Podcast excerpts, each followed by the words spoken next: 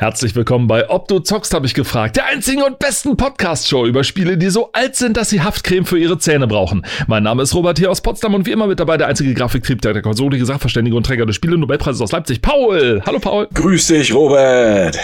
Hey. Moin.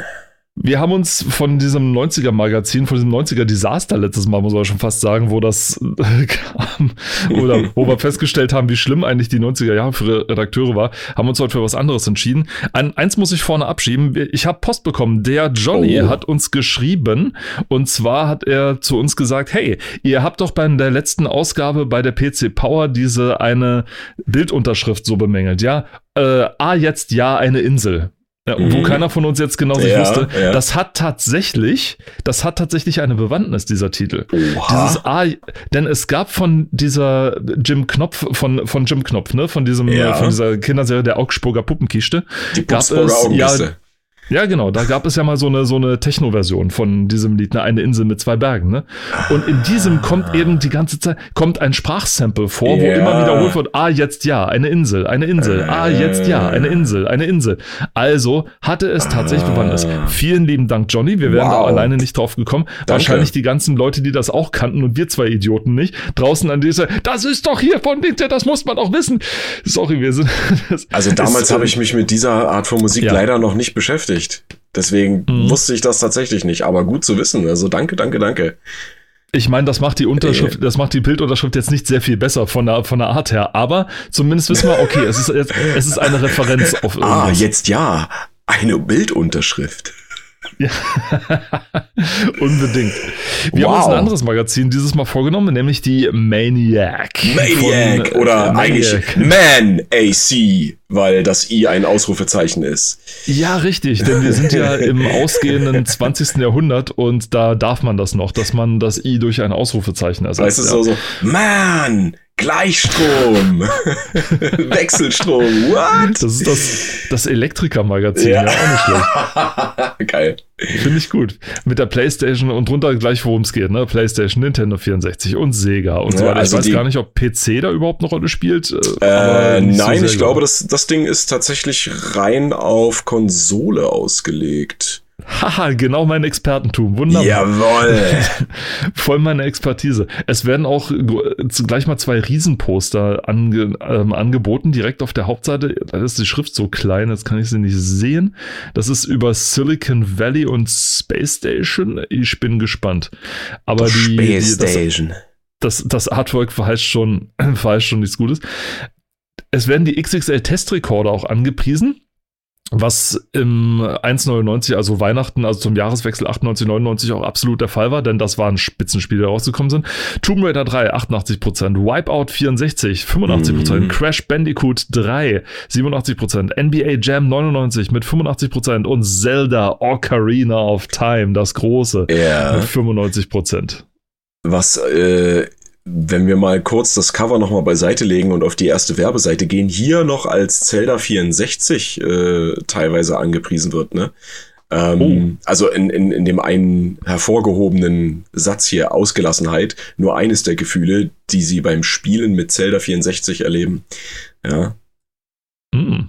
Also, Das ja, du, ach so, okay, weil es, ah ja, da, äh, da merkt man mal wieder, da die merkt man mal wieder, wie kurzfristig, Entwicklungsgeschichte, ja, ja, ja. die Entwicklungsgeschichte und Weil- vor allem, dass das, die, das Merchandising manchmal vor dem Spiel fertig Ja, ist. genau, ne? Und ich meine, die Sache ist, die, die Sache ist ja die, dass äh, Zelda Ocarina of Time oder The Legend of Zelda Ocarina of Time ursprünglich für den äh, N64DD entwickelt wurde, ja, für den Disk Drive. Es sollte nämlich ein CD-Spiel werden. Wir Und kommen immer wieder drauf zurück. Immer wieder. Wir Wir hängen es immer, wieder, wieder- unter die Nase reiben. Ja, und äh, der einer der Arbeitstitel für dieses Spiel war eben Zelda 64. Ja. Und Was auch sonst. deswegen verstehe ich nicht, in dem, in dem Text auf der Webseite wird dann auch von Ocarina of Time äh, gesprochen, ne? Aber hier steht tatsächlich noch Zelda 64 und das war einer der Arbeitstitel, ne? Aber gut. Ja, ich meine, äh, es ist klar, ne? Es es kommt das für Ja. Nintendo 64 raus, ist Natürlich, Zelda für ja. Nintendo also das, 64. das wir erste Zelda. Zelda, genau, dann, ja. Wenn es Also- Mario 64 gibt, dann warum dann nicht auch Zelda? Es hätte jetzt auch keiner ein Problem damit gehabt, wenn es Zelda 64 geheißen hätte. Also das, der Nee, Name aber das, so- aber das, aber das würde sich ja überhaupt nicht einreihen, so, ne, in die, in die ganzen Titel, ne? Also, Link es to hat the auch nie, Past. es hat ja auch, ja, es hat auch nie einen Super Zelda, Zelda gegeben, ne? Also äh, den Namen. äh, es hat ich nicht überlege, den Namen gra- ich, Super über, Zelda ich, gegeben, ich, oder? ich überlege gerade, nein.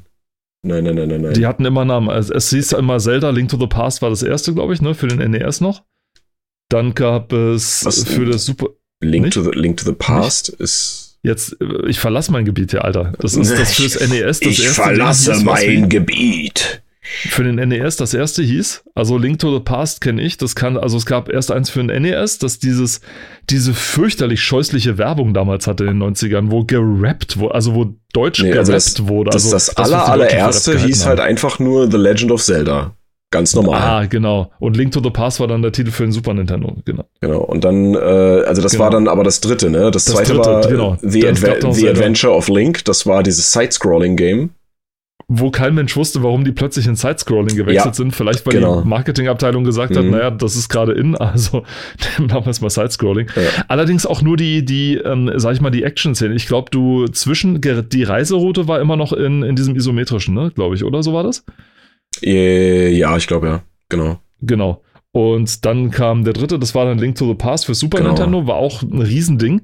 Ja, und dann Ja. haben natürlich alle auf den Nintendo 64 geguckt, das in seiner Entwicklungszeit auch noch anders hieß, also zig Titel hatte. Ich glaube, bevor es Nintendo 64 war, war es dann das Ultra 64 oder irgendwie sowas. Äh, ja, Ultra. Mhm. Genau. Und dann eben Nintendo Genau, 64. ich meine, und, genauso wie der, wie der Gamecube mal Dolphin geheißen hat, ne? Also. Ja, genau. Äh, genau, aber äh, kommen wir wieder zurück auf das Deckblatt. Ne? Du hast ja von Ja. zwei Riesenpostern gesprochen, dann die Prozentzahlen hier vorgelesen, aber Mhm. ähm, was, also das sehr prägnant dieses auf diesem Cover, also ich muss sagen, die Farben Gelb und Grün wurden gut benutzt Ja. ähm, und starrt hier ein äh, böses, erschrockenes Gesicht an. Man möchte meinen, die Person hat irgendwie gerade äh, einen Riesentopf Chili con Carne gegessen und äh, sitzt am nächsten Und Tag. wartet nun verzweifelt. Ja, wackelt nun das. verzweifelt das, was da kommt, ja. ähm, aber nein, es handelt sich um eine äh, Figur aus einem der besten Spiele aller Zeiten, die äh, ein, ja, das, das, das Horrorgenre so ein bisschen umdefiniert hat, also neu definiert hat. Und zwar reden wir hier von dem Gegner Resident Evils. Wir reden von Konami's Silent Hill. Ja, und, und passend untertitelt hier zu dem Cover das neue Gesicht des Schreckens. Also wenn ich das Gesicht sehe, dann denke ich mir auch so, was, was ist dir passiert? Ja. Ähm, genau, darum, das, das hat hier das Cover verziert. Ne? Es gibt dann noch ein paar andere Themen, das Ende der Vielfalt, Importstopp, wie reagiert dein Händler? Ähm, dann, Auch cool, ne? Wie reagiert dein Händler? ja, wie reagiert er denn? Frag ihn doch mal, wie Also reagiert denn mein Händler? Jeder, jeder hatte so einen, so einen Händler um die Ecke und so weiter, der irgendwie für einen importiert hat Ich so mach's, weiter. Aber ich mach's zu, den Laden, ich mache zu. Ja. äh, genau, und, Und- Dreamcast setzt die Segel, das neue Spiel der Lara-Erfinder. Das, der, der Lara-Erfinder, Mehrzahl? Der Lara-Erfinder, ja. Genau. Weil normalerweise, wenn nämlich über Interplays Galeon, das darüber das Rote steht, also über Galeon Genau. gesprochen wurde, damals zumindest wird immer Toby Gard erwähnt eigentlich. Das ist das neue Spiel von Toby Gard, also von dem Mhm. Lara-Erfinder. Mhm. Deswegen war ich immer, deswegen war ich beim Lesen gerade kurz irritiert. Ja, Weil es war immer so, äh, Toby Gard, der, also wann immer das, das war, das war, glaube ich, deren, das war Interplays Verkaufsstrategie. Also Hauptsache möglichst häufig Toby Gard erwähnen, der Lara mal erfunden hat, gemacht hat und so. Und das war's dann. Das war so Mhm. das Hauptverkaufsding und er wollte sich halt grundsätzlich damit ab und dann gab's immer eine Story, dass er doch so unzufrieden ist mit der Entwicklung von Lara Croft und so weiter und so weiter. Und ja, hat dann das Spiel, das kam dann auch tatsächlich irgendwann raus. Das flog aber so bei mir unterm Radar, weil es A, Xbox exklusiv war mhm. und oder immer noch ist. Und weil, naja, weil es jetzt auch so eher Mittelmaß war, wenn ich mir die Wertung so angucke. Also es gab einige, die höchste, die ich gesehen habe, war 84 oder so und dann geht es bis 46 runter. Ja, nur weil man so ein guter, nur weil man mal ein 3D-Modell gebaut hat, heißt das nicht Ja. unbedingt, dass man dann auch der beste, ja, ja. äh, der, der beste Geschichtenerzähler ist. Dazu gehört halt ein ganz klein bisschen mehr. Mehr. Gehen wir ruhig mal ins Heft rein. Die. Werbeseite hast du ja schon Auseinandergepflückt.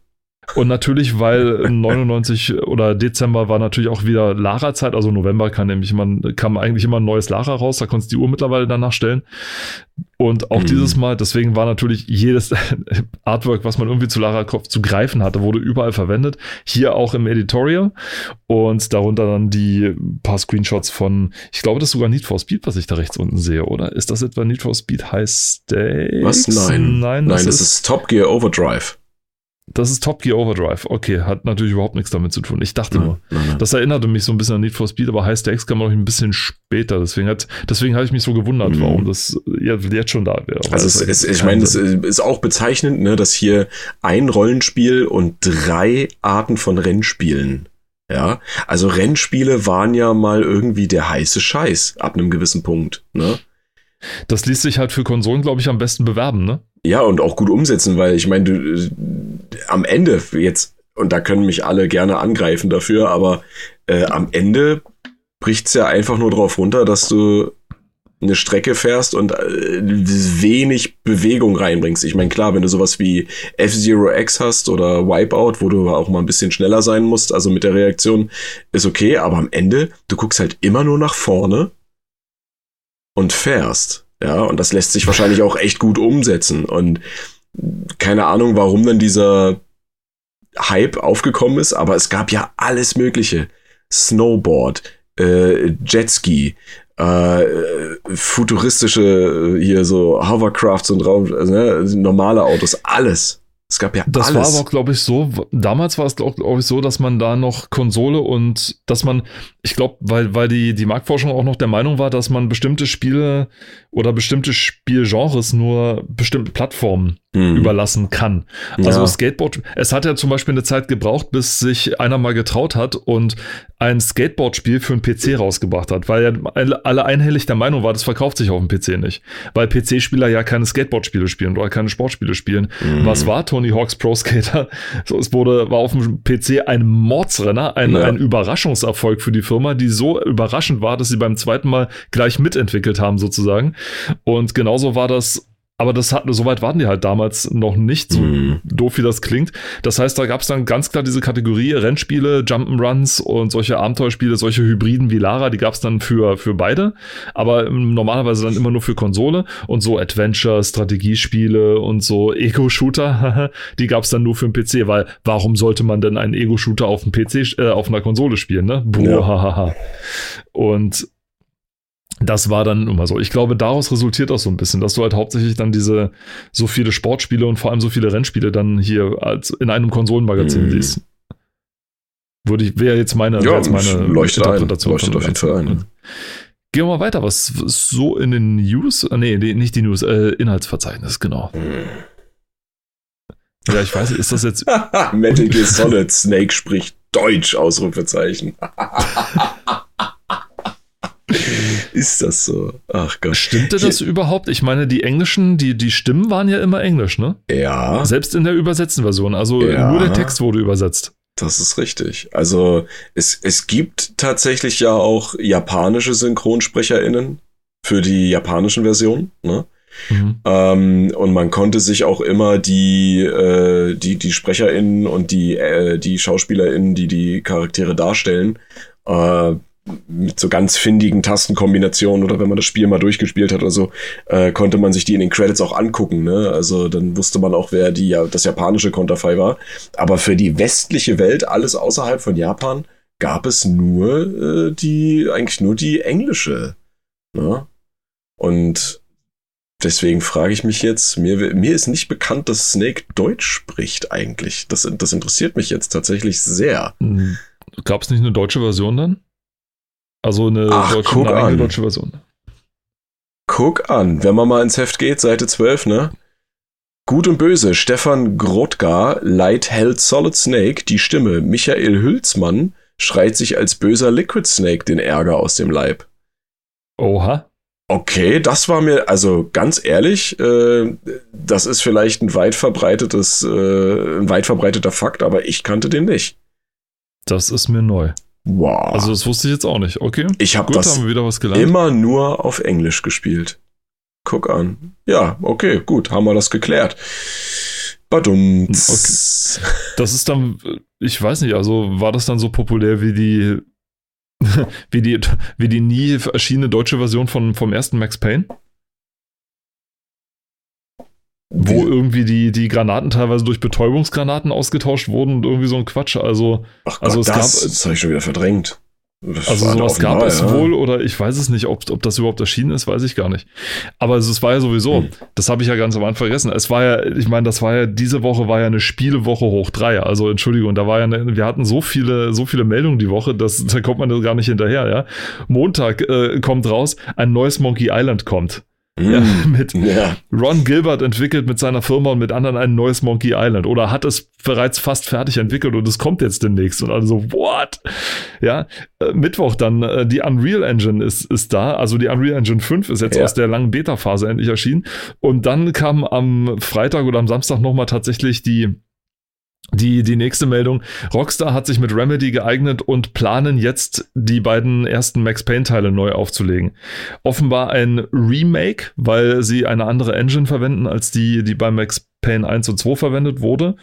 Deshalb, wir sind mal gespannt. Allerdings sind die momentan noch in der Konzeptionsphase, wie es aussieht. Also der Plan ist da, aber es ist noch nichts vorzeigbar oder noch nichts erzählbar oder so.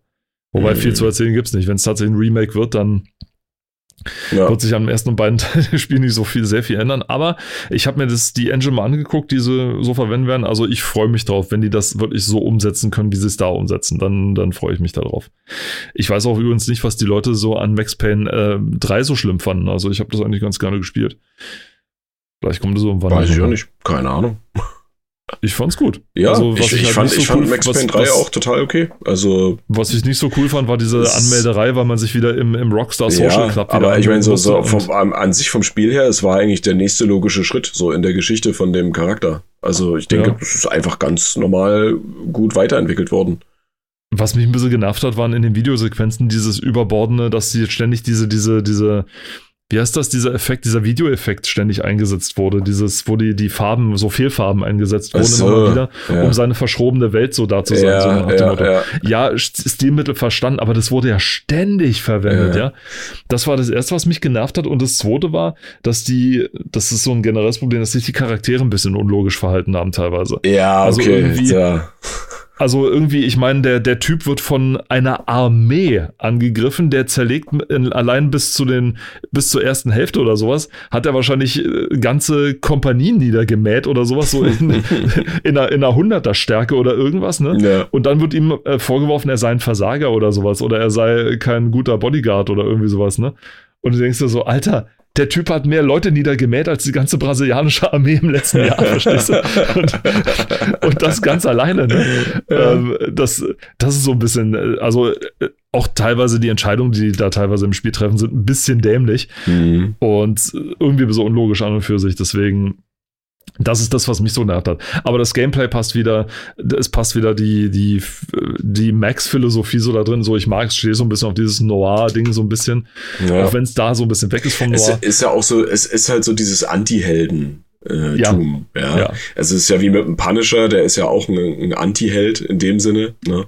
Und Max Payne ist halt einfach noch ein bisschen, ich weiß nicht, noch ein, ich, gut, ich will jetzt nicht realistischer sagen, aber schon realistischer angesiedelt. Ne? Also Es äh, möchte der, realistischer ja, Der, sein. der Punisher ist halt eine Marvel-Figur und da spielen noch ein paar andere Sachen mit rein und da, das ist dann schon wieder zu fernab davon. Das ist schon wirklich komikhaft.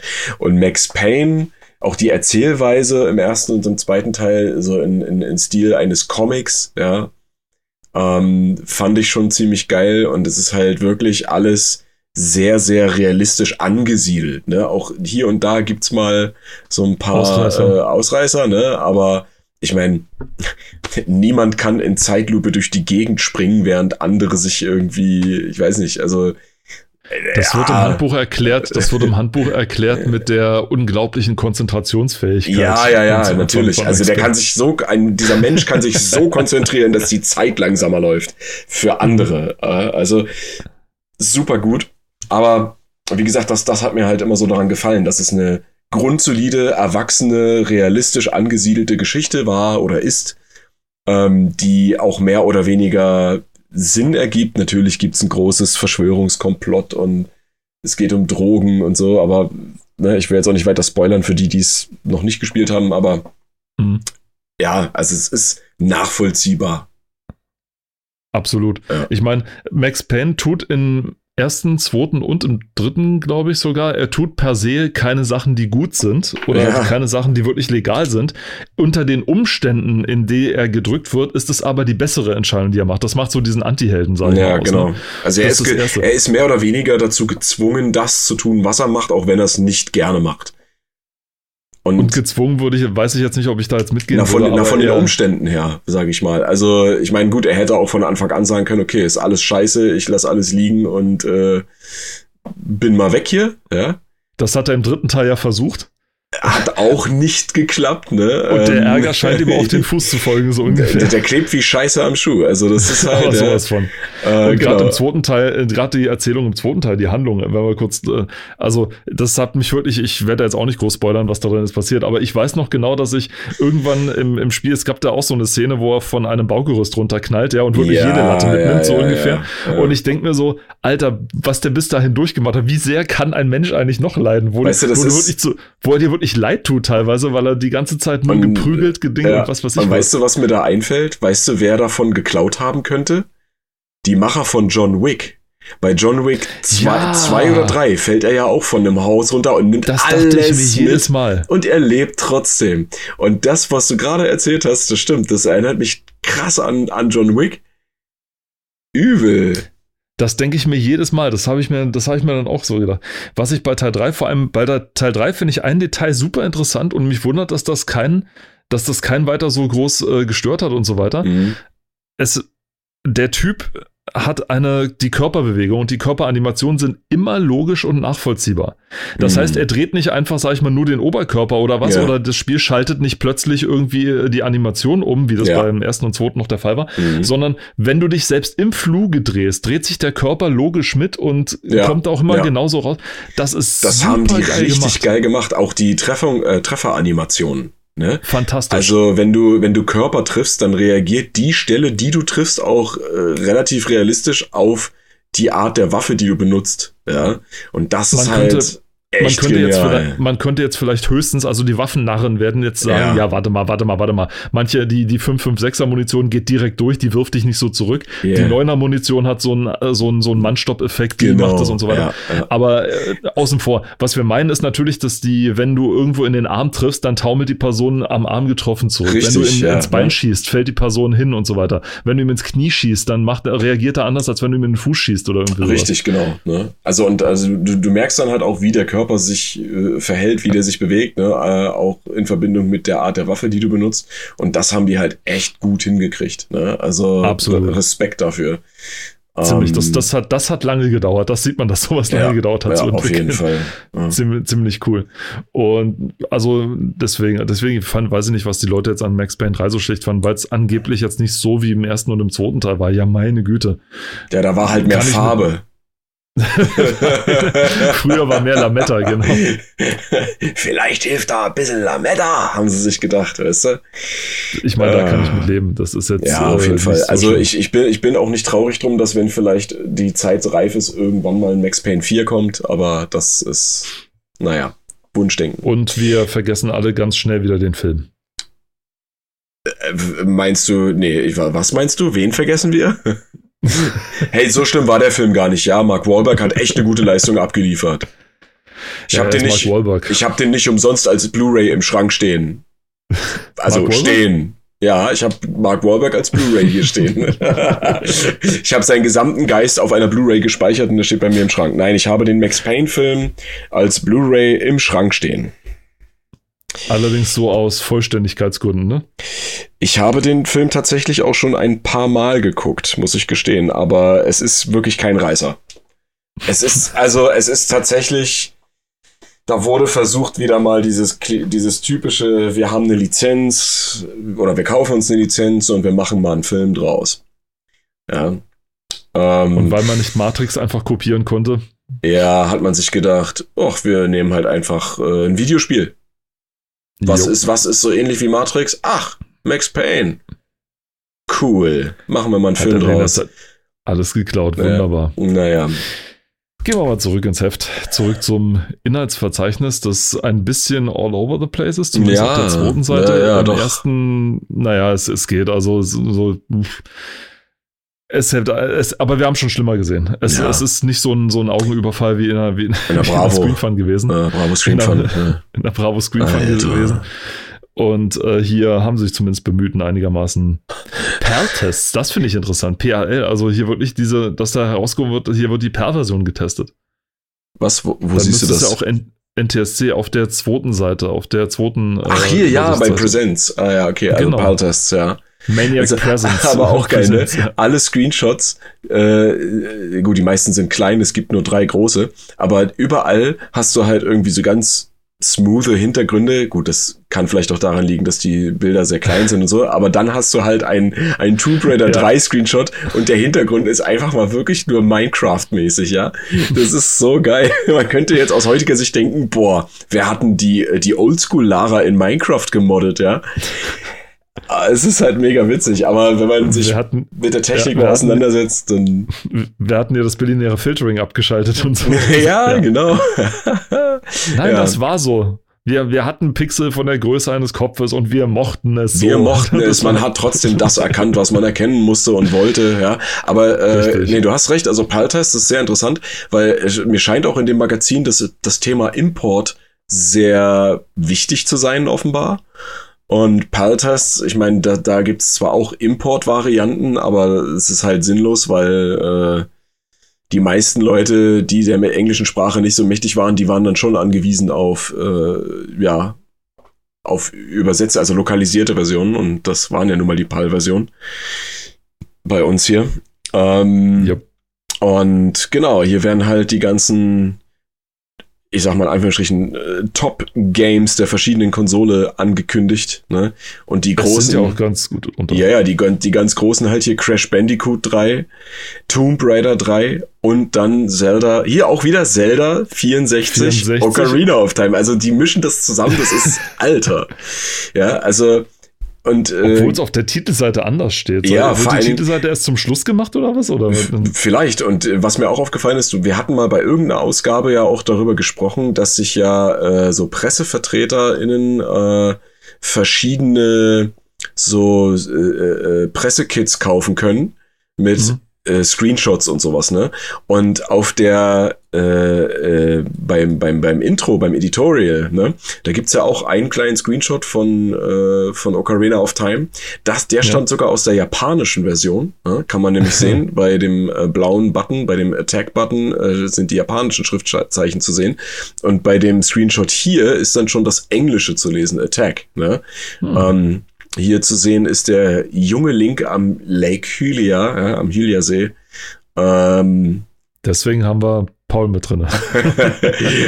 ja, äh, in der Nähe von dem von dem äh, von dem Haus am See und genau, also das ist dann schon die englische Version hier. Ne? Was haben wir hier noch? R-Types, ja, auch ein, ein Franchise, was sich Oh, R-Type, ja. Lange gezogen hat. Also heißt, auch das wirklich ein- Art, heißt das wirklich R-Types? Weil ich meinte, das Ich glaube, nee, ich glaube, es heißt R-Type, weil die haben hier verschiedene Schreibfehler drin. Zum Beispiel das Spiel Galleon, was du auch vorgelesen hast, wird hier zweimal als Mhm. Galleons bezeichnet, also mit S hinten dran. Hm.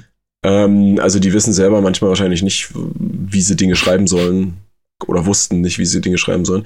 Glover Selten. oder Glover, äh, Glover. auch sehr interessant. Ne? Man spielt einen magischen Handschuh, der durch die, äh, also Jump'n'Run-mäßig durch eine sich durch eine Welt bewegt äh, für den N64. Es gab, glaube ich, mal den, ich weiß gar nicht, den Plan, einen Nachfolger zu veröffentlichen, der es nicht geschafft hat, aber es wurden vor ein paar Jahren oder so äh, äh, die, die Dateien geleakt. Und man kann Abschnitte aus dem zweiten Teil tatsächlich spielen. Und es gab auch schon Geil. Modder, die dann irgendwie das ein bisschen weiterentwickelt haben. Aber es, also das, so viel, so viel halt dazu. Und ich habe Glover tatsächlich auf dem N64 auch mal gespielt. Nicht, weil ich selber hatte, sondern äh, wieder bei einer dieser typischen Gaming-Stationen in einem Supermarkt oder Mediamarkt irgendwo wahrscheinlich. Äh, und da gab es auch mal Glover zu spielen und da habe ich das gespielt. Und das war Ich ganz habe gedacht, okay. ich hab aber gedacht, das ist ein, ich habe gedacht, das ist ein Spiel über Danny Glover, wie er durch die Gegend rennt und Rätsel löst. I'm too old for this shit. Oh, bitte, bitte mach einer. Schnappt sich bitte einer die Unreal 5 Engine, screenshottet ein paar Mal Danny Glover aus Oh Gott, Lethal Weapon ja. 2 am besten, ja. Und äh, oh mein nee. Gott, bitte. der, der I'm too old for this shit Simulator. Sehr geil. Bitte. Super gut. Oh Mann, Leute. Und dann I'm too für, und das gibt's dann für 99 im äh, PlayStation Store, ja, weißt du, und auf Steam und, äh, oh Mann. Naja, Und aber er, auch, und er muss dann, und er muss dann äh, Mel Gibson retten, weil der in der Knesset gefangen gehalten wird und weil er dort ausgepeitscht wird. Weil er wieder eine Polizistin beleidigt hat. Weil er Ähm, wieder eine Polizistin und wieder ein Racial, und wieder ein Racial Slur rausgehauen Oh hat. Gott, ja. Aber was wir halt hier wirklich viel sehen, sind tatsächlich sehr viele Rennen und auch Sportspiele, also Golfen, Fußball, Boxen, Basketball. Und die Geschicklichkeitsspiele nicht vergessen. Also einerseits hast du natürlich einen Ja, ja, ja, Sport. aber du hast halt Das- sehr das viel Sport und Rennen. das vorher von ne? dir schon, das vorher von dir schon erwähnte F-Zero, ja, Ja. und FIFA 99, den Teil, wo ich ja schon erzählt habe, dass das der FIFA-Teil ist, den ich am meisten und am längsten gespielt habe, weil er am Mhm. einfachsten zu spielen war, ganz ehrlich. Mhm. Allerdings auch Lemmings, was ich auch sehr lange gespielt habe auf meinem 386er damals. Äh, ich hab's mit einem Kumpel gespielt, auch äh, es gab eine, eine Version für ein Super Nintendo, die haben wir gespielt.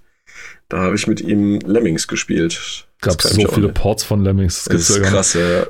Und Hugo Oh Gott, wurde ja. dort auch angepriesen. Also für alle, die jetzt Wer- nicht wissen, was, Ja, was Hugo ist. Kur- Kurze Erklärung. Es gab oh, irgendwann Anfang, Mitte der 90er hat man erkannt, dass das neue Medium Computer irgendwann so crossmedial zu verbinden, also Ja. wirklich super crossmedial. Und es gab damals schon sehr viele oder einige oder ein so eine Handvoll Call-In-Shows, sag ich mal. Call-In-Shows allerdings nicht wie beim Radio, wo man angerufen hat und seine Meinung kundgetan Ja. hat, die keiner hören wollte, sondern man konnte mit den Tasten auf seinem Festnetztelefon, ja. und ihr merkt, wie weit das, lange das her ist, ja, ja, ja.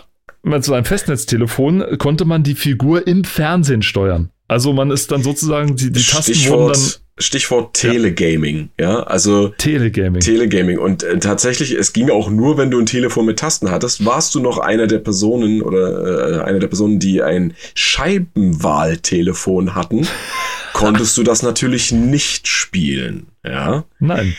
Also, ich glaube, was ist ein Scheinbar-Telefon? Ja, ne, ja ähm. ich glaube, wie das, weil ich glaube, wie das technisch realisiert wurde, ist, dass die Töne, die die Tasten abgegeben haben, wurden dann richtig. sozusagen als Signale interpretiert. Genau. genau. Ja, und ich meine, äh, bei beim Scheibenwahltelefon war es ja zumindest so ähnlich. Äh, die die Zahlen waren ja immer weiter von diesem äh, Klickpunkt entfernt. Und wenn du zum Beispiel die Null gewählt hast, die dann ganz hinten war, dann hat es halt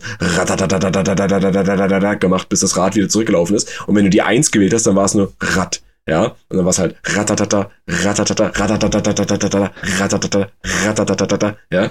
Das war ein Scheibenwahltelefon. Fantastisch. Oh Gott. Es- oh Es Gott. gab, glaube ich, im ZDF ein, ein so eine Call-In-Ding, das hieß Teletabs oder irgendwie Ja, sowas. ja. Da ist ein, ein tapsiger Fernseher durch ein Labyrinth gelatscht. Es gab auf Sat 1, gibt es, glaube ich, bis heute, ich weiß es gar nicht mehr, oder gab es sehr lange Zeit, den Superball. Oh Auch in der- in der Sat.1 der Morning Sat.1 Show. Ja. Immer wenn ich bei meiner Oma damals äh, im, im Urlaub war, weil mich meine Eltern da abgesetzt hatten, damit sie in Urlaub fahren konnten. Ähm, ja, meine Kindheit war sehr traurig. das wollte ich, darauf wollte ich jetzt nicht eingehen. Ich wollte was anderes sagen. Und äh, das ging auch so. Da heißt, das war allerdings keine, nicht so richtig so eine, eine Call-In-Show. Also natürlich wurde da angerufen, allerdings hat man nicht mit seinen Tasten den, den Ball gesteuert, sondern der Ball lief unten auf einem äh, im Hintergrund vertikal scrollenden äh, Bildschirm und von oben fielen andere Bälle runter und man musste den Links ausweichen. und Das war rechts, ein ja. Thema, der Mhm. Moderator. Der Moderator hatte eine, eine, einen, wurde blindfolded sozusagen mit so, einem- mit so, einem, äh, mit so einer Schlafmaske, so Ja. ungefähr, hat er sich drüber gemacht hat dann einen. Joystick, einen, einen mit, mit, äh, ich glaube, Strassstein besetzten Joystick oder sowas in die Hand genommen. Ich fra- frag mich das ist bitte völlig nicht, wieso. Ich weiß ja. Und du hast dann halt angesagt. Links, rechts Der und dann ist hast du die Leute da den links, nein, nein, nein, links, nein. rechts. Und ich glaube, die haben mit Absicht auch mal woanders lang gelenkt. Aber ähm, soll, ich, dir- soll ich dir mal sagen, dass ich von Sat 1 irgendwo in einer tiefen Kiste vergraben einen also es ist ja kein Rubik's Cube, einen Rubik's Ball habe, den Sat 1 Rubik's Ball, das ist der Sat 1 Ball als Rubik's Cube, also halt als Ball. Ah, als Sat 1 noch das alte Logo hatte, dieses Ja, vielfarbene Logo. Genau, davon habe ich, äh, das ist auch, ich weiß nicht, äh, Anfang der 2000er, Ende der 90er muss das gewesen sein, äh, gab es das mal irgendwie als Werbegeschenk irgendwo und das habe ich dann mir einverleibt. Also ich habe einen Sat 1 Rubik's Ball. Nice. Richtig geil. Sehr cool. Und solche Call-In-Shows gab es eben auch und Hugo war einer davon. Hugo Äh, Hugo hatte war das Spiel. war das Spiel vor allem, ja. Also erstens, man konnte, es wurde, das war eine Sendung, die war moderiert, ganz normal Ja. von der Moderatorin und einem animierten Hugo, der in das Studio projiziert wurde, sozusagen. Also über Fernsehbildschirme und so weiter. Und dieser, der wurde von einem, ich glaube, von einem äh, Sprecher tatsächlich live eingesprochen. Allerdings waren dann die, die Bewegungen, die er gemacht hat, waren dann sozusagen äh, vorgefertigt. Die konnten dann Mhm. von dem Regisseur sozusagen eingespielt werden und der Sprecher konnte dann Hugo Dinge sagen lassen und so weiter. Mhm. War äh, aus heutiger Sicht muss ich sagen, wow, das war muss nicht einfach gewesen sein, das zu koordinieren, sag ich Auf mal jeden so. Fall ist eine, eine, eine sehr fortschrittliche Sache für damals. Ne? Also die, die haben Das das, echt. wirklich- Ja, das ab. wirkte, wie es wirkte. Und der Kernpunkt war dann natürlich, dass man anrufen konnte und dann hat man diese typischen Hugo-Geschicklichkeitsspiele gespielt. Und die waren äh, also mit dem Skateboard irgendwie durch die Gegend fahren. Äh, dann mit der Lore, mit der Lore aus mit der der Mine. Lore. Ja. Oh. Natürlich, mit der Lore durch die Mine Ja. fahren und dann äh, das Labyrinth dann vor allem verstehen, Oh Gott, so ja, so ja, ja. Oh, also es gab so richtig, richtige Scheußlichkeiten, sag ich mal. Am liebsten gefallen hat mir immer der, der Berg, das war so mein Lieblingsspiel. Und der, Mhm, mhm. und diese Skateboard-Geschichte, das habe ich ganz gerne, ganz gerne Ja. gehabt. Und es war relativ simpel, also man Ja. musste bloß sagen, okay, jetzt springen, jetzt weich nach links aus, weich nach rechts aus oder duck dich oder irgendwas anderes, ne?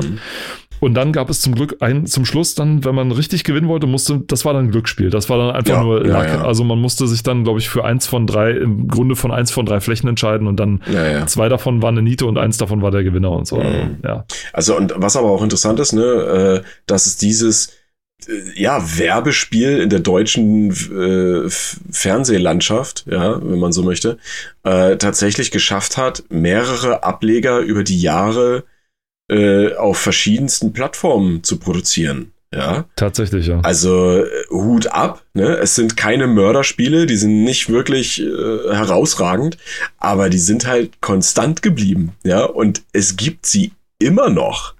Es gibt Und- immer noch. Also krass, was sich daraus entwickelt hat. Ich meine, die müssen damit schon einen guten Taler verdient haben, ja. Also Hut ab, kann man nicht Es anders sagen. kein, es war ja auch kein schwierig. Das ist so ein Spiel, weißt du, das ist so, das würde den, den Muttertest bestehen oder den Mom-Test Ja. sofort bestehen. Sofort. Mit fliegenden Fahnen. Noch nicht mal gespielt, nur angemacht. Ach ja, Hugo, ja, kenne ich. Erklär mal kurz unseren HörerInnen, was der, Mom, der Mom-Test ist, falls sie, falls sie nicht, nicht Was- ganz wissen, nein. worauf wir hinaus wollen. Na, im Endeffekt, äh, da, dass quasi sich die, dass du den Eltern, in dem Fall halt Mom, äh, Dinge zeigst und denen dann quasi, äh, ja, dass die sagen können, okay, segne ich ab für äh, mein Kind oder segne ich nicht ab für mein Kind. Ja.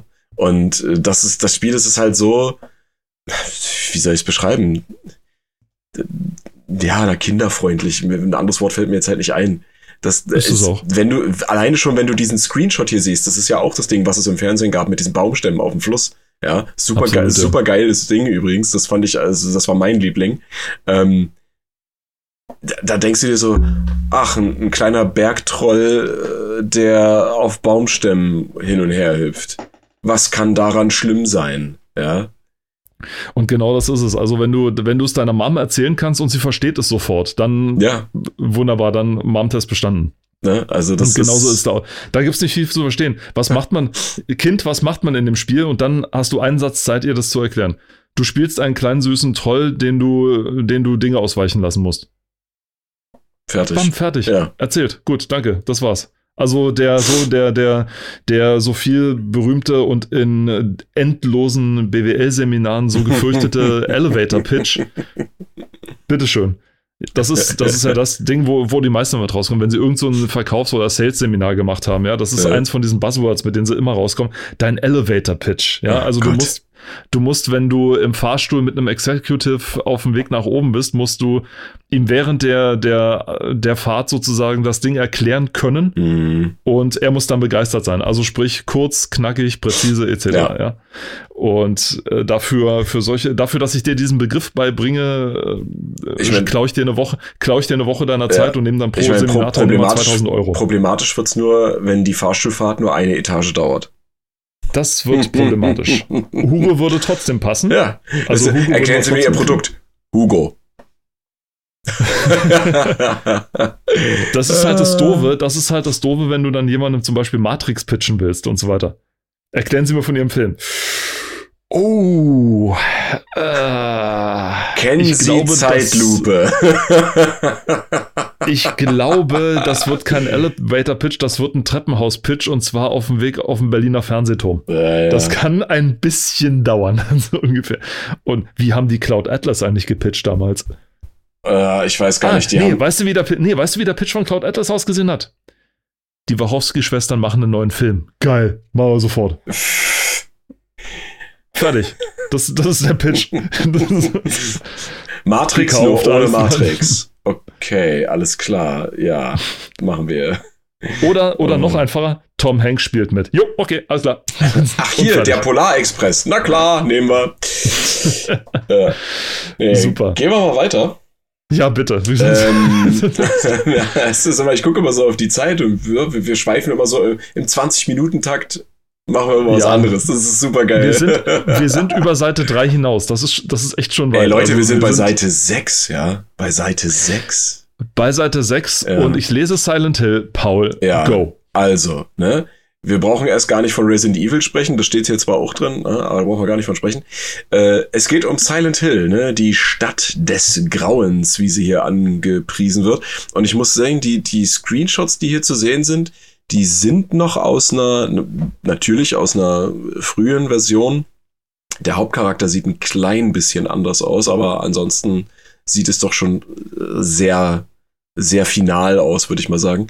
Ähm, auch die, die, die, die äh, scheußlich schauende Dame vom Cover ist auch hier wieder zu sehen, diesmal von der Seite. Ähm, Und schaut noch scheußlicher. Ja, ja, vielleicht hat sie jetzt gerochen, was passiert ist. ähm, äh, was mich so ein bisschen interessiert, da, da kann ich jetzt leider nichts zu sagen. Es wird hier, äh, Silent Hill wird beschrieben wie quasi ein spielbarer äh, Italo-Horror äh, Streifen, ne? Also oder ein Spiel mit äh, an, also Aneignungen oder Auszügen aus Italo-Horrorfilmen. Äh, ich kenne mich leider mit dem Genre des Italo-Horrors nicht so gut aus. Ich meine, ich, ich kenne äh, Dario Argento und, äh, und Co. und weiß, wie diese Filme aufgebaut sind und ähm, kann da aber nicht so wirklich eine Verbindung ähm, herstellen, weil es für mich was völlig anderes ist. Aber gut, wenn, wenn die das so meinen, dann sollen sie es schreiben. Ähm, ja, Silent Hill, was ist Silent Hill? Ich hatte es auch schon mehrfach in anderen Folgen äh, angesprochen. Ähm, für mich der beste Teil ist immer noch der zweite Teil. Danach kam graduell immer weniger, also schlechteres Material, sagen wir es mal so. Aber der erste Teil hat tatsächlich ähm, das Horrorgenre so, ja, ein bisschen revolutioniert. Hier wird auch noch davon gesprochen, dass es quasi äh, ist, als würde Resident Evil auf Tomb Raider treffen, was so nicht hm. stimmt. Ja, also alleine schon von der Steuerung her würde ich sagen, nein. Ähm, was äh, revolutionär war im Vergleich zu Resident Evil, war, dass man nicht ständig aus fixierten Kameraperspektiven gesteuert hat, die Figur, und dass die Hintergründe nicht vorgerendert waren. Alles ist in Echtzeit dargestellt. Ne? Du hast eine aktive, äh, in Anführungsstrichen dreidimensionale Umgebung. Äh, hier und da hast du mal vorgesetzte Kamerawinkel, die halt auch also als Stilmittel auch verwendet werden, natürlich. Aber oftmals kannst du dich halt, wenn du draußen in der Stadt unterwegs bist zum Beispiel oder in Gebäuden natürlich auch äh, frei bewegen, ohne dass der Kamerawinkel äh, festhängt. Ja. Ähm, das Markenzeichen von Silent Hill, ne? der, der, der Nebel, ist ja eigentlich schon seit Anfang an eine technische Limitierung gewesen. Ja, äh, Silent Hill 1 gab es für die PlayStation 1.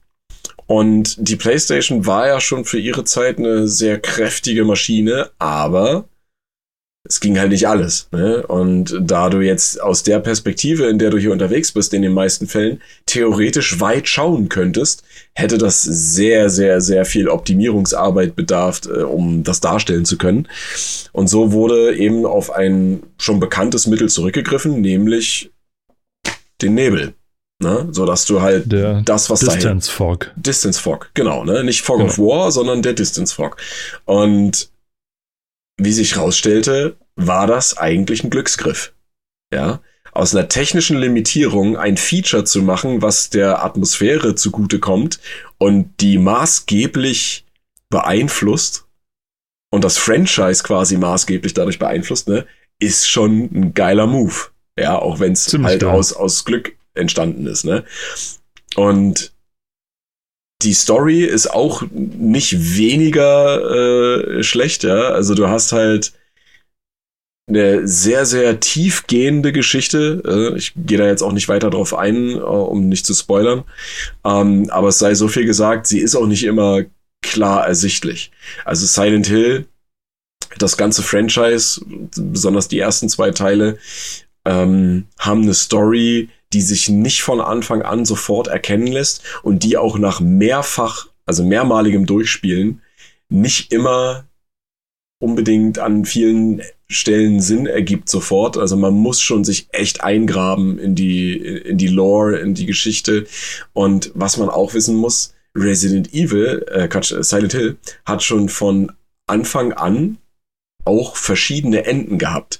Und es gab auch immer schon eine, mindestens ein Ende, was nicht wirklich ernst zu nehmen ist. Also die haben auch sehr viel Spaß bewiesen. Ne? Das bekannteste und witzigste Ende ist immer noch das aus dem, aus dem zweiten Teil äh, mit dem äh, mit dem Chiba Inu, mit dem Hund. Aber wer das genau nachvollziehen möchte oder wissen möchte, der muss sich das angucken oder das Spiel halt selber mehrfach durchspielen, um dann dieses Ende freizuschalten. Ähm, also einfach genial. Und die Spiele haben auch alle immer irgendwie ein bisschen was miteinander zu tun. Äh, je weiter das vorangeschritten ist, umso weniger war das dann aber in der Verbindung stehend. Ne? Also du hattest dann halt als Verbindung nur noch Silent Hill, also nur noch die Stadt und das, was da mal passiert ist. Und dann äh, die Einzelschicksale haben dann eigentlich nichts wirklich miteinander zu tun mehr. Ja? Ähm, es tauchen hier und da vielleicht bekannte Namen oder Figuren auf das ist dann auch wie bei Resident Evil, ne? Da gibt's ja dann auch schlechtere und bessere Titel. Und die haben ja alle immer irgendwie was mit irgendwelchen Viren zu tun oder Parasiten und äh, bestimmte Namen tauchen immer mal wieder auf, bestimmte Organisationen. Und hier ist es so ähnlich, ja. Also da lässt sich dann streiten, wer jetzt von wem abgeguckt hat oder weiß ich nicht, aber so dieses Grundgerüst ist ähnlich. Ne? Ähm, sehr interessant war auf jeden Fall auch, dass schon zur damaligen Zeit äh, Videosequenzen vorhanden waren ähm, in diesem Spiel, die äh, gerendert, also vorgerendert waren. Also mit einer damals schon sehr, sehr, sehr, sehr guten Qualität für die Verhältnisse.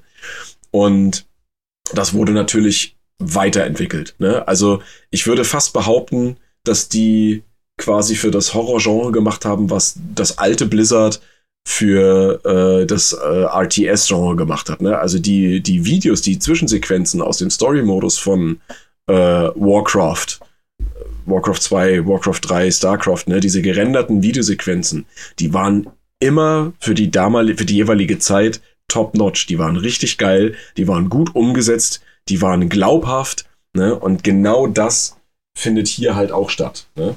Und ich denke mal, wenn die hier von diesem Italo-Horror schreiben, dass sie damit eben auch meinen, dass diese Videosequenzen, ähm, dass, dass Konami sich da halt, äh, oder Team Silent, die dann ja für die Entwicklung der Silent Hill-Spiele eine Zeit lang äh, zuständig waren, sich arg davon haben inspirieren lassen. Ne? Also in Japan sind ja gerade westliche Dinge äh, in bestimmten Genres und bestimmten Fachgebieten sehr beliebt.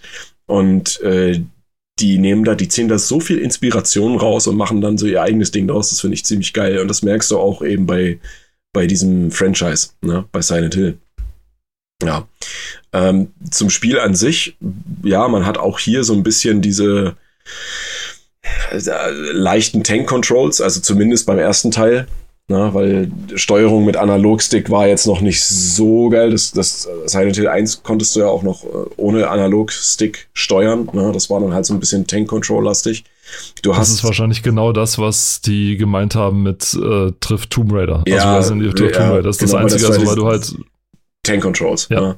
Und der Tomb Raider Part ist dann wahrscheinlich, dass du halt auch hier Rätsel hast. Die Rätsel sind jetzt nicht schwer. Also du weißt eigentlich fast immer, was du brauchst, um weiterzukommen. Du musst es nur finden. Ja.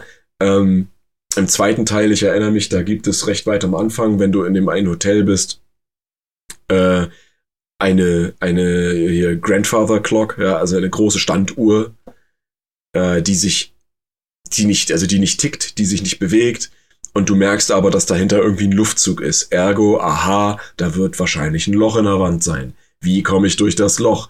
Dann guckst du dir die Uhr an und dann siehst du, da fehlt irgendwas und dann muss eine bestimmte Uhrzeit eingestellt werden. Dann läufst du durch das Hotel und durch die Stadt und suchst dir dann halt die Teile, die du brauchst, die Informationen, die du brauchst. Dann verstellst du die Uhr auf die richtige Uhrzeit und dann macht's Klick und dann kannst du die Uhr verschieben. Ja. Das kann, das klingt ja fast wie ein Sierra Adventure. Ja, ne, wahrscheinlich. Ich weiß nicht, ob die auch da Inspirationen sich geholt haben, weil das sind ja auch alles Leute, die selber gerne spielen. Und äh, die haben ja auch äh, aus der westlichen Welt sich sehr viel äh, geholt, ja, und das dann gespielt. Und ich denke mal, sicherlich ja. wird da die eine oder andere Inspiration auch herkommen. Ne? Und es ist ja immer so eine feine Gratwanderung zwischen Inspiration und Plagiat. Ne? Also ist, ist es jetzt eins zu eins übernommen aus, keine Ahnung, Maniac Mansion oder so? Oder äh, ist es halt was ähnliches, was man schon mal irgendwo gesehen hat, nur halt noch anders umgesetzt, ja. Und mit Sierra kann man das relativ einfach feststellen, ob es mit Sierra Adventures geklaut wurde. Stirbt man, wenn man eine Treppe hin, hin, hinaufläuft? das bei, nicht, bei, bei Silent Hill, nee. Gut. Aber bei Sierra also, Adventures kann es durchaus mal vorkommen, dass man bei normalen Tätigkeiten einfach mal ja. stirbt. Treppen das, hochlaufen, Türen aufmachen, das ist passiert halt. Steine ne? wegschieben. Ist so, ist so. ist so. Aber ja. also hier, hier ist es halt nicht so, das Spiel, das setzt ja wirklich auf auf psychologischen Horror. Ne, das ist ja auch noch so eine Sache. Es gibt äh, so gesehen keine Jumpscares in dem Sinne, ja. Du wirst psychologisch mit Horror vollgepumpt. Ne? Und das ist halt das Geile. Du hast die Story, das Setting und das, was passiert, also das, was unmittelbar in deiner Umgebung und durch deine Aktionen ausgelöst wird, ne?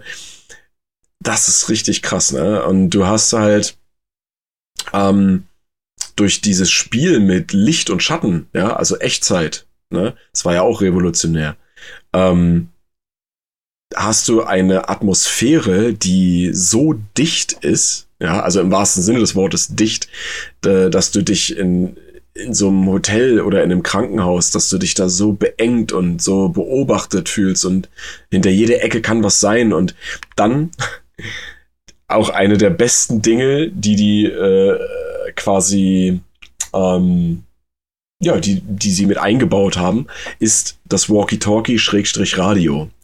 Denn wofür Silent Hill auch bekannt ist, außer, außer dem Nebel und äh, der dichten Atmosphäre, ist ein ganz bestimmtes Geräusch. Und dieses Geräusch ist das Rauschen eines Walkie-Talkies oder eines Radios, was entsteht, je näher du an diverse, also ich sage jetzt mal einfach Gegner, ne, also Graus Grausamkeiten, ja, Monster, herankommst.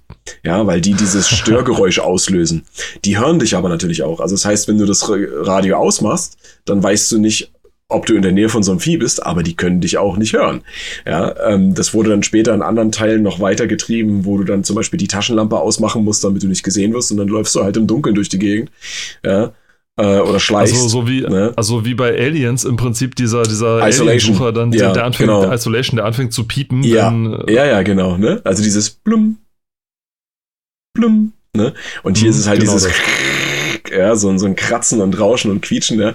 Und das wird halt schlimmer, je näher du rankommst. Und äh, Spitze. das ist, das wird halt auch in dem Spiel super verständlich und nachvollziehbar eingebunden. Ne? Zum Beispiel beim zweiten Teil, ähm, bevor du dieses äh, Walkie-Talkie oder dieses Radio findest, ne, ähm, kommst du an eine, ich glaube, das ist unter einer Brücke.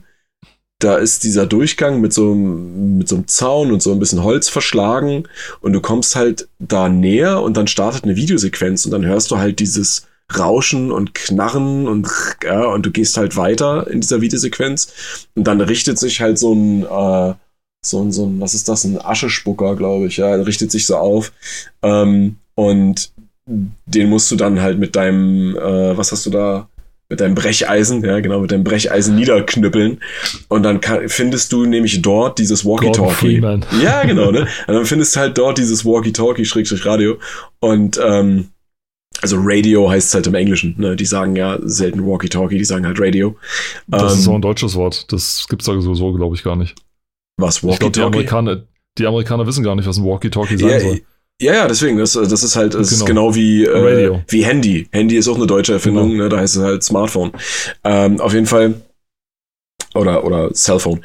Und äh, da findest du das Ding dann und weißt sofort, was es damit auf sich hat. Ja, also äh, du, du, kannst es ein- und ausschalten. Ne? Die meiste Zeit ist es halt still, wenn du es eingeschaltet hast. Aber so wie du irgendwie in die Nähe von Gegnern kommst oder Gegner sich dir nähern, was in der Stadt nicht ungewöhnlich ist, da kommen dann halt unter einem Auto auf einmal irgendwie diese Viecher rausge, rausgeschlängelt, ja. Oder da kommt ein Hund angerannt. So ein, das, das ist so ein Ding, da glaube ich, da haben sie bei Resident Evil geklaut, ne? Es gibt halt auch dort äh, so mutierte Hunde. Also, aber gut, das, das ist nur eine Vermutung. Und ähm, genau, also das, das ist schon echt hart.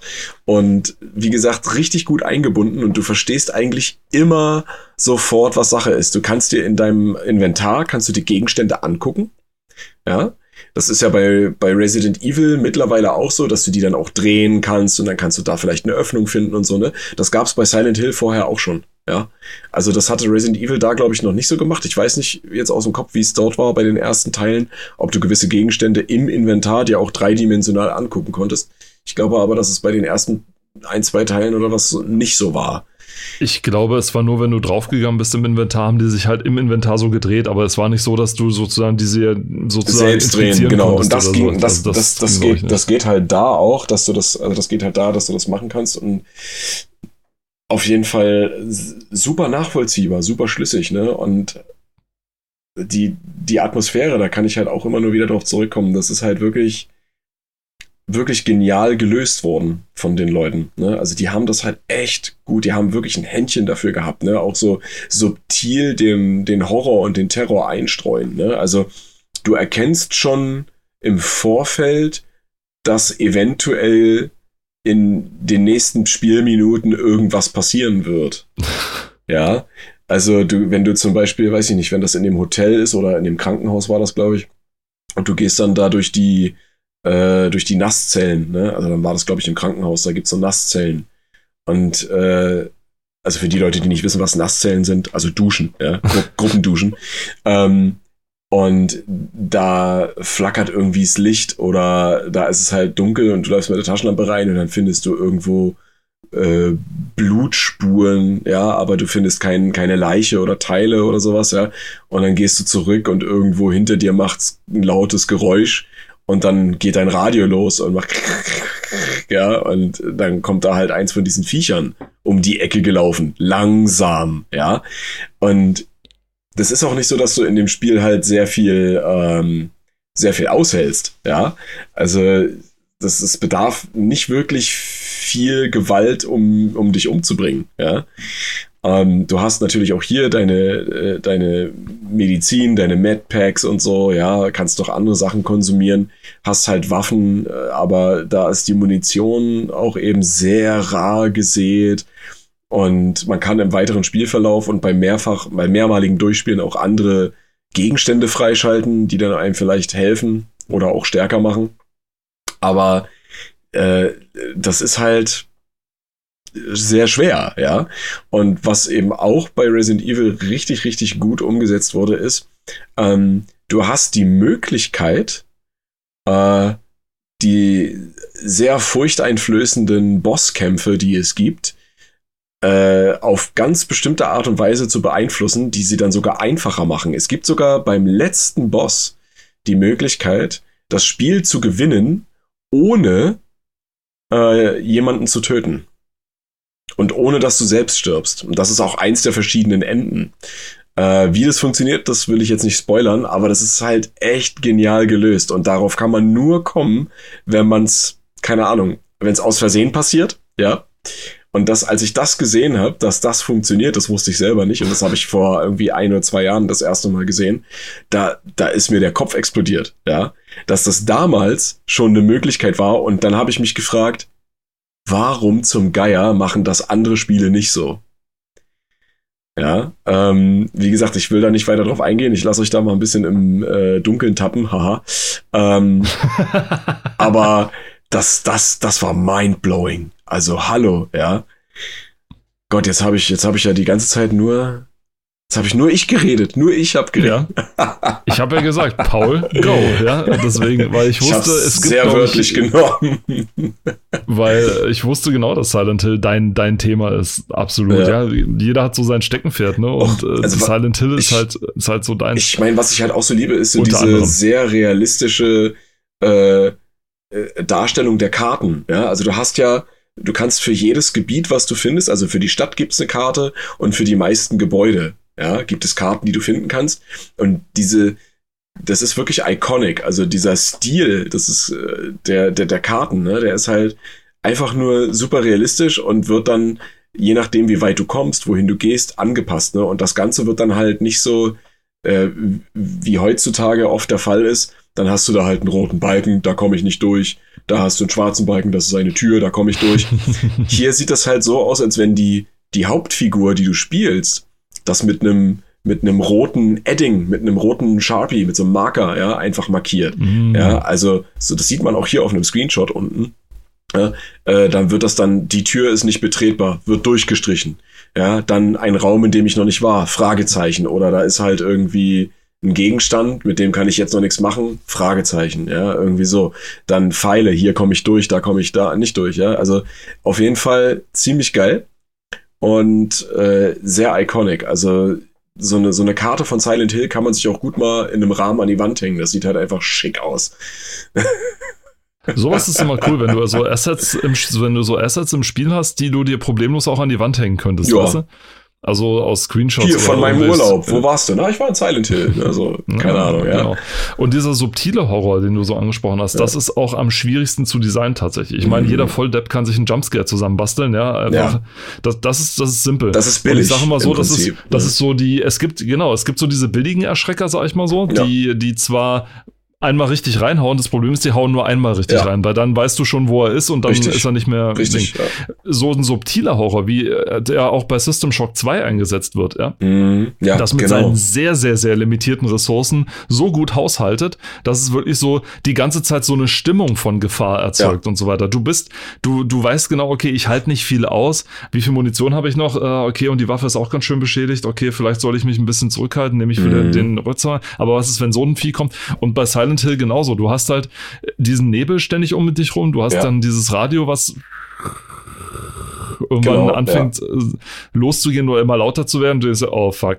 Und dann, es gibt so viele Möglichkeiten, vor allem, wie man so subtilen Horror mhm. erstellen kann. Also, ich weiß nicht, wenn, wenn die ganze Zeit so eine, so eine leichte, nicht Hintergrundmusik, aber so eine, nee, darüber werden wir auch nochmal sprechen, über Musik und Sound. Genau, darüber aber da, werden, da würde ich auch in dem, in dem Thema jetzt auch nochmal gleich drauf zurückkommen. Äh, wenn, wenn dann so, so eine ja. leichte äh, Ambient, würde ich es jetzt mal ja, fast ja, nennen. Nicht so richtig auch, Musik, ja, sondern so eine, mhm. so eine Stimmung so im Hintergrund erzeugt wird, die plötzlich abrupt stoppt und es ist plötzlich totenstill und dann geht dieses plötzlich los, ne? Und du weißt dann, und ohne dass irgendwas gesehen ist, ohne dass irgendwas mehr nur passiert hören, ist, nur hören, nur mhm. hören, ist plötzlich so ein Ding aufgetaucht und das ist richtig. Und das hat, das hat gerade Silent Hill auch perfektioniert, weil man muss dazu wissen, ähm, richtige Musik gibt es eigentlich nur äh, in den Videosequenzen Ne?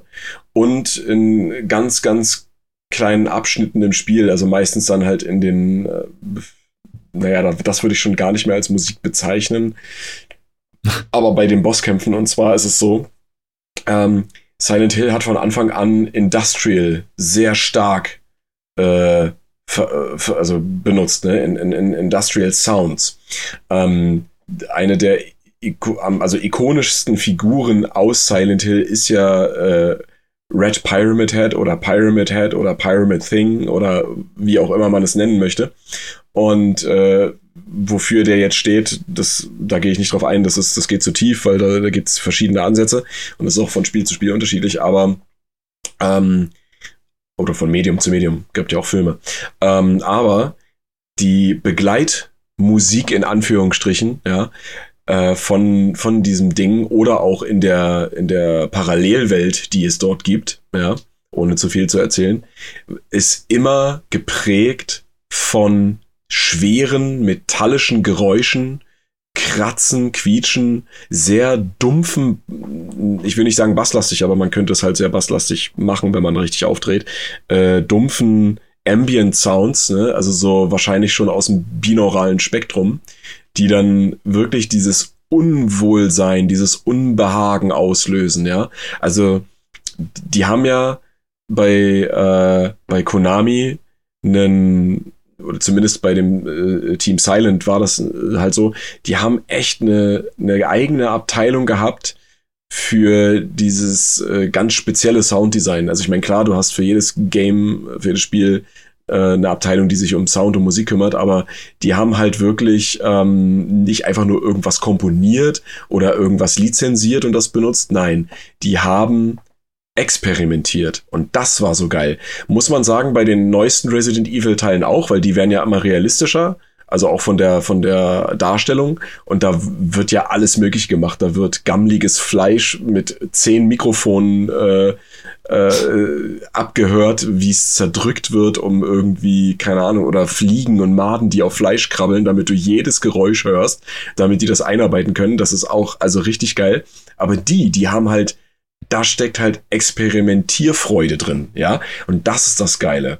Ne? Du, welches Geräusch, ähm, also wie soll ich das sagen, in einem Interview hat mal äh, der, der Lead äh, Sounddesigner gesagt, wir machen uns immer Gedanken, was würde uns jetzt richtig schlecht fühlen lassen? Was würde uns jetzt gerade so richtig, richtig unruhig werden lassen? Wo würden wir Angst kriegen? Was müsste ich jetzt hören und sehen, damit ich dieses Gefühl von Unbehagen und äh, Gefahr auch, ne, und oder so, so, also diese, diese drohende Gefahr des Todes oder der Verletzung, ne, wenn das erfahren würde, was müsste ich da jetzt hören und sehen? Und danach haben die entschieden. Ja, also die haben sich quasi selbst in die, wie soll ich das beschreiben, in die Uncomfort Zone geschubst, ja, ähm, um dieses Produkt zu entwickeln. Und das ist richtig geil. Das ist richtig, Discomfort, richtig gut. Ja, ja Discomfort. Ne? Also ich, ich habe jetzt mit Absicht Uncomfort Zone gesagt, ja. Also ja, ja. Ähm, und das ist halt super genial. Und auch dieses triviale Setting einfach, ne? Du bist in der Schule und eine Schule ist ja eigentlich nichts Schlimmes aber schalt das Licht aus, rück mal ein paar Stühle um und brich eine Tür ein und schon sieht eine Schule echt gruselig aus, ja. Und äh, das gleiche halt mit den ganzen anderen du Gebäuden. Du warst in Brandenburg nicht in der Schule. Doch, ich war in Brandenburg in der Schule. da müsstest du es erst, das war täglicher Anblick, wo ist das Problem? ja. Naja, ich war, tags, also mir, ich war also halt tagsüber da, da war halt, brauchten wir kein Licht, weißt du. Ach ja, so. ey, wir mussten da auch sparen, weißt du, sparen mussten wir. ähm, nee, auf jeden Fall, das, das, das ist halt so dieses Geniale. Und dann das gepaart mit diesen einzeln eingestreuten Informationen, die du mal hier und da auf dem Schriftstück siehst oder auf einem Plakat oder keine Ahnung, ein, ein Funkspruch, den du hörst oder solche Sachen, ja. Äh, Dinge, die du siehst, wo du sofort weißt, okay, äh, das hat da und damit zu tun. Ja. Wenn, die wenn die Welt an sich dir die Geschichte erzählt, ja, ohne dass genau. es dir jemand sagen muss. Genau, ja. ja. Und das ist halt, also halt, wenn du dir das auch selber das nennt sich Environmental Storytelling. Ist ja, knacke genau. schwer tatsächlich, dass es genau so gemacht wird. Mhm. Das können die wenigsten, weil es halt auch sehr viel Zeit kostet und auch sehr viel äh, auseinandersetzen ja, mit klar. dem. Also das kannst du nicht erzeugen, wenn du einfach 30 weil Teams du, machst. Ja. Der eine macht Sound, der andere macht das genau. und keiner und du kannst, du kannst ja nicht einfach irgendwie eine Info reinschmeißen, die dann später im Spiel völlig irrelevant ist. Ja, also absolut. Du musst ja alles, was irgendwo zu sehen ist, muss später im Gesamtpaket Sinn ergeben.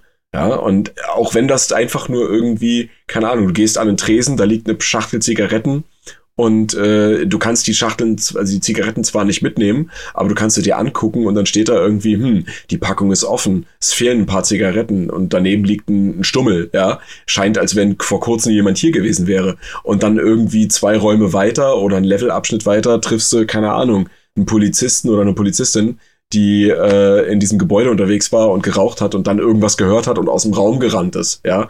Und deswegen die Schachtel hat liegen lassen, ne? Und das ist halt geil. Ne? Und wenn du oder dann aber diese. Du, ja. Ne, wenn du dann diese Schachtel findest, findest und da passiert nichts, ist ja dumm. Ne? Sorry. Nee, alles gut. Oder du findest halt an einem Ort, wo der eigentlich komplett verlassen ist, wie zum Beispiel in so einer Schule, findest du vorne einen Kaffeebecher ja, und genau. der Kaffee und der Kaffee ist noch nicht hart, hart geworden. Also es hat noch keine Reste da drin hinterlassen. Ja. Sondern ja. er ist noch so, so, du weißt, okay, hier war kürzlich erst jemand und mhm. so weiter, das ist noch nicht lange her. Also das, das, das ist so dieses, das ist so dieses, was so erzählen mit, ja. der, mit der Welt ist. Und das ist echt schwer. Ich musste dann vorhin so dran denken, als du gesagt hast, wie man dieses, ähm, dieses Walkie-Talkie findet. Ja. Es, würden, es würde heute, gebe ich dir Brief und Siegel drauf, so gemacht, es wird einfach ein Infoscreen eingeblendet. Ja, ja, der ja. sagt, du hast herzlichen Glückwunsch, du hast jetzt das Radio gefunden. Genau. Damit kannst du die Feinde erkennen oder wie ja. sowas, ja. Ne, das kann man machen, ja.